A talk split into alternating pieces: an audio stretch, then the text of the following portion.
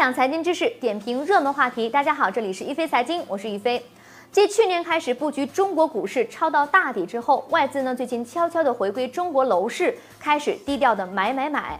据相关的机关机构研究显示，二零一八年至二零一九年一季度，外资机构呢在北京的大宗房产交易已达十宗，累计交易金额超过了二百五十亿元。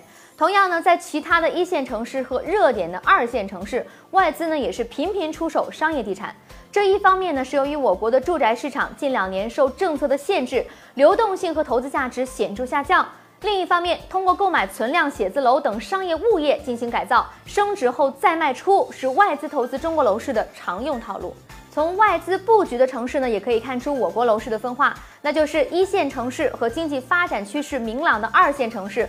随着产业聚集和人口的流入，商业地产呢还有进一步升值的潜力。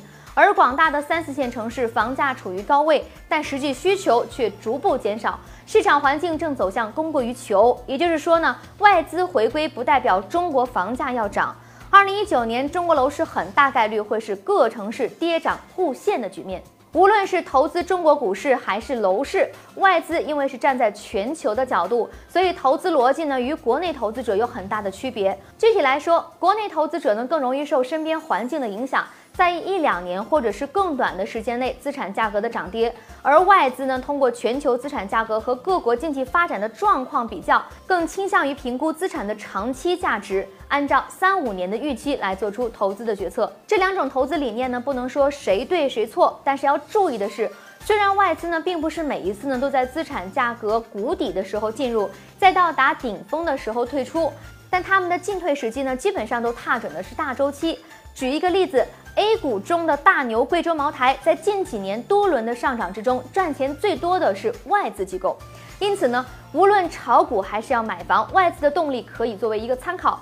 虽然短期回报不见得有多高，但是由于外资对于中国资产价值旁观者清的角度，可能更符合价值投资的理念。您对外资重返中国楼市有哪些观点呢？欢迎在我们的节目下方留言，和大家一起讨论。一飞财经会关注您的每一条留言。分享财经知识，点评热门话题。这里是一飞财经，下期节目我们再见。